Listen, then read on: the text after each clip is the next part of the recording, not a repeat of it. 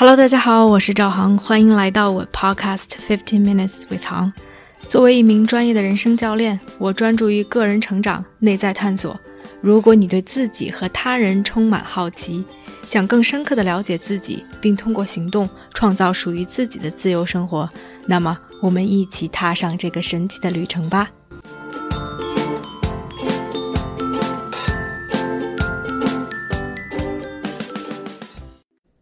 Hello，大家好，欢迎来到这期的 Podcast。你觉得你是一个什么样的人？理性的，善于思考的，不会感情用事来做出决定的，还是感性的，相信自己直觉的？你有希望自己是一个什么样的人呢？在和客户的对话中，和朋友、和家人的聊天中，以及自己的亲身体会，让我觉得，在这个社会里，很多时候。我们去强调理性，强调理智，觉得思考大于一切，觉得我们需要用逻辑思维来做出判断，来做决定，觉得这样就是好的。而如果我们一旦冲动、感情用事，那样就是错的。甚至很多时候，我们不敢去相信自己的直觉，去排斥自己的情绪，觉得那些都是不靠谱的。但是不知道你有没有这样的感受？其实我们的逻辑思维，我们的大脑，并没有我们想象中那样聪明，甚至有的时候它很蠢，会忽略一些重要的信息，或者让我们去相信一些错误的信息，从而阻碍我们的判断，或者让我们去做出错误的决定。生活中有很多这样的小事，最近也是在和朋友的聊天儿。以及自己的亲身体会中，更多的去发现大脑的愚蠢。所以今天也想跟大家来聊一聊，当我们过度去依赖自己的理性、自己的逻辑思维、自己的大脑时，会发生什么？我们的大脑到底有多么的愚蠢？以及如何运用多维度的智慧，去做出更有力的判断，去活得更像一个人？想必很多人都做过这样的一个小测试，在一张白纸上有两条长度一样的线，但是在线的两端有两个箭头，第一条线两个箭头都朝外，第二条线两个箭头都朝内。然后这道题目就是去测试，问问你，让你看哪条线的长度更长。如果我们只是用肉眼去看的话，如果我们不经过思考。不去用尺子量这两条线的长度的话，所有的人都会觉得箭头朝外的那根线更长。当然，当我们知道了，当我们用尺子去量这两根线的长度的时候，我们会知道它是一样长。这只是一个小小的例子，但是我觉得它也足以让我去质疑、去 question 自己大脑的智能的程度。很多时候，我们会去 jump into conclusion。我们急于去下决定，哪怕知道有更好的方式方法，更 scientifically proven 的方式，拿尺子去量一下，来判断两根线的长度。但是我们的第一印象，我们脑子中呈现的画面，我们对自己的判断，有的时候就是过于相信，而急于去做决定，最终导致我们会做出一个错误的决定、判断和结论。哪怕现在。当我们在看到这两根线的时候，我们的脑子里依然会觉得那条箭头向外的线更长。只是当我们知道了这样的一个事实，这两根线其实一样长的时候，我们可以更好的去纠正自己。其实生活中有太多这样的现象了，我们会由于自己的一些偏见、一些 stereotype、一些 bias，去很快的下一个结论，比如说。我想告诉你，有这样一个女生，她年轻漂亮，外向开朗，有活力，充满好奇，喜欢与人打交道。你觉得这个人是一位记者，还是一个搞科研的研究员？很多人可能都不加思考的会觉得他是一个记者，因为我们觉得记者就是能说会道，就是很外向，就是喜欢与别人打交道。甚至年轻漂亮也是一个 factor，而在我们印象中，做科研的人似乎就要一板一眼，要不苟言笑，要内向，要沉默，要喜欢在家，甚至秃顶。而当我们看到了一件事情，我们会用自己固有的传统印象去 stereotype 一个人、一件事儿。我们不会问这个人现在居住在哪里，我们不会问他的背景是什么，而直观的一个描述，我们就会在脑子中去搜索跟他类似的信息，然后帮我们去做一个判断。这只是简单的两个生活中的例子。当我们过于去依赖自己的 default，自己不加思考的大脑中的似乎一直正确的框架去进行判断时，很多时候它是多么的 misleading。而这其实并不仅仅是一个测试，在生活中，在我们去依赖自己的 default，过度依赖自己的大脑时，我们很多时候会收到一些反的效果。前两天和一位朋友聊天，他跟我说，在疫情刚来的时候。他觉得自己适应的很快，他当时的状态非常好。忽然间疫情来了，他觉得哇，我现在没有聚会了，也不能出门了，不能出去吃饭，不能逛街，没有这些所谓的 social 的 events 了。我可以没有 distraction，全心全意的投入到自己的学习和工作中。我要好好利用这段时间，把该补的补上，把想要推进的事情往前推进。于是他给自己列了计划，排满了 schedule，每天从早到晚都塞得满满的。当时那一刻的反应是：嗯，我没问题了，我适应了。来吧，让我们开始大干一场。这是脑子似乎给自己下的一个指令，而身体和情绪却很诚实。每天到了下午都会觉得疲倦，都会觉得累，精神觉得不好。似乎全身心都在抵抗着这个安排的满满的 schedule，同时在这件事情发生之后，情绪上也会变得焦虑。明明想做这么多事儿，为什么却做不完？最后到头来反而进展比原来还要慢。很多时候，我们的大脑似乎在自作聪明，觉得我们是一个什么样的状态，觉得我们没问题了，觉得我们适应了。但是却忽略了很多 factors，很多可能在影响着我们的因素。大脑似乎没有考虑到平时与人交流给我们带来的轻松愉悦，没有考虑到可以外出、可以去外面走动，给我们身体和情绪带来的影响。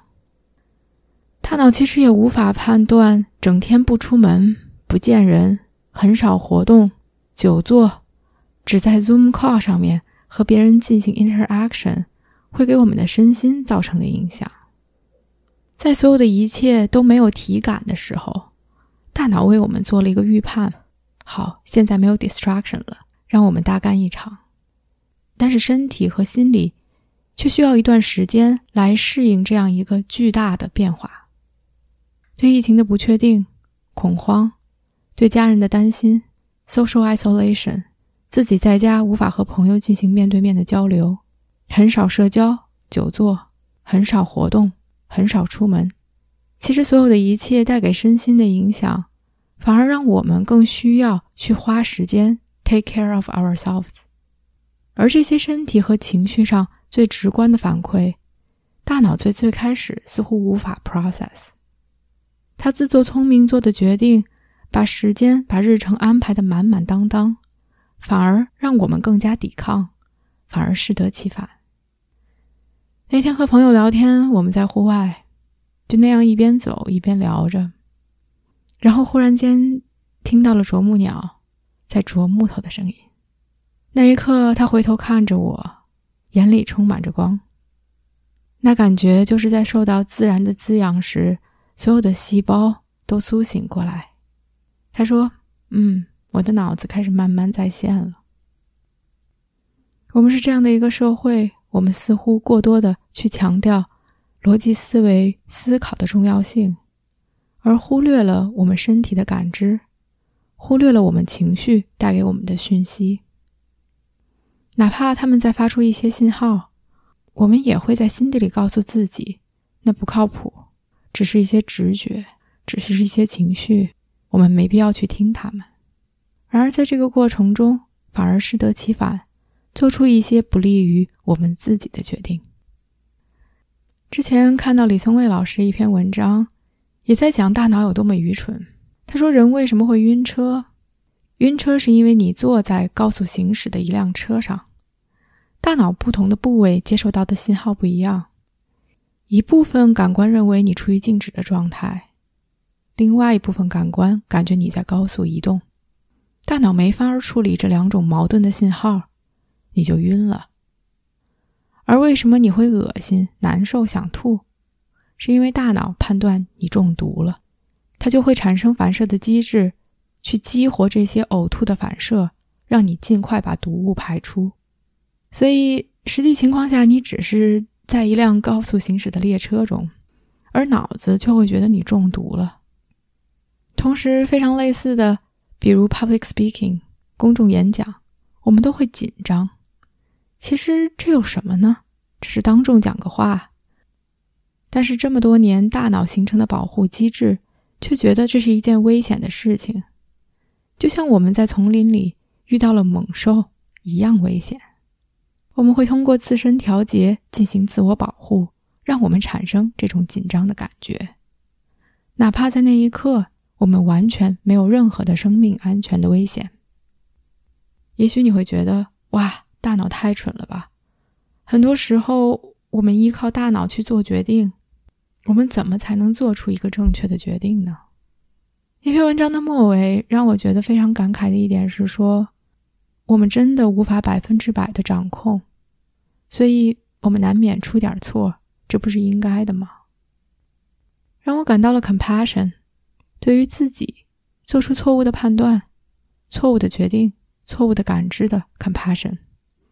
我们都是人，都不是神。哪怕我们可以去提高自我的意识，可以去认识到自己的无知、自己的 bias、自己的 stereotype 的倾向性，但在这个过程中，我们也会难免出错。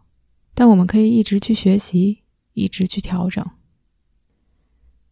另外，我想说的一点，其实作为一个人，我们有多维度的智慧，我们并不是一个大脑。每天飘在空中，我们的情绪、我们的身体、我们的直觉，其实蕴藏了很多的信息，可以帮助我们去做判断。我的客户很多时候来做 coaching，发现，嗯，我道理都懂，却做不到；或者我们讨论了半天，他最后的感受是，哦，这个就是那件事儿，我之前也明白啊，为什么之前做不到，现在却做到了？其实知道只是停留在脑子中，我们不缺少知道的道理，但是做不到，是因为我们没法去 embody，没法把脑子中的知识贯穿到身体中去运用。而 coaching 其实做的事情，并不是告诉你道理，而是通过这种 revelation 让你可以去 embody。我自己最近也在 tap into 身体的智慧，去更好的注意自己的情绪、自己的身体。我发现自己对于比较剧烈的情绪很敏感，身体上会有反应，自己也知道自己在经历些什么以及原因。而对于平时微小的情绪，自己就没有那么敏感。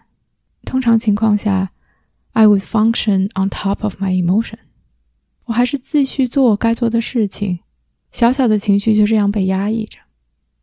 但是压抑久了，它就会爆发，或者是无缘无故的。觉得坐不住，浑身都不舒服。通过自己更有意识的观察，我发现，当自己 fidgeted 的时候，总会想去看手机，总是躁动不安。这些微小的情绪就在身体里，哪怕我试图管着自己，让自己静下心来。但是我如果更 tap into my body，倾听我身体的需求的时候，它有的时候就是需要活动，需要让气流通。当我觉得如鲠在喉的时候，我就是需要说话，需要交流，哪怕就是在自己的房间中，在家里面去说说话，去运运气，去嚷嚷两声。当气开始流动的时候，我就可以更安心的坐下来，完成自己想做的事情。在 coaching 的时候，我也会把 attention 放在客户的身上的同时，放在自己身上。通过身体的调节去和他们进行交流，去打开不一样的思路，让他们可以获得 breakthrough。而这些最直观的身体上、情绪上、直觉上的感知，大脑很多时候并不能在那一刻察觉出来。身体和情绪直接发出的信号给我们了一些 signal，我们直接接到他们的反馈，而大脑其实最终是去试图理解他们的意义，并把它们转化成一些不一样的行为。但是，首先，所有的一切都来自于我们愿意去倾听这些声音，愿意去 honor 他们，给他们一些空间，说出他们该想说的话。所以，如果我们的理性思维并没有我们想象中的那样 smart，那样严谨，那样毫无缺陷，我们真的可以去接受自己有限的能力。我们是个人，我们会犯错，我们会犯傻，所以这一切的发生都是再正常不过了。而出现这些事情的时候，我们也没有必要去 beat ourselves up。同时，我们也可以去倾听不同的智慧。像我们依赖大脑的逻辑思维一样，去依赖其他的信号，让我们活得更像个人。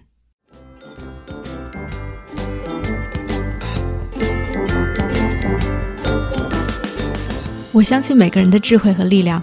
如果我们可以把内在的探索转化为行动，这个世界就会变成一个更美好的地方。感谢大家的收听。如果你喜欢我的节目，欢迎点赞、评论。并分享给身边的一个朋友。Have a nice day.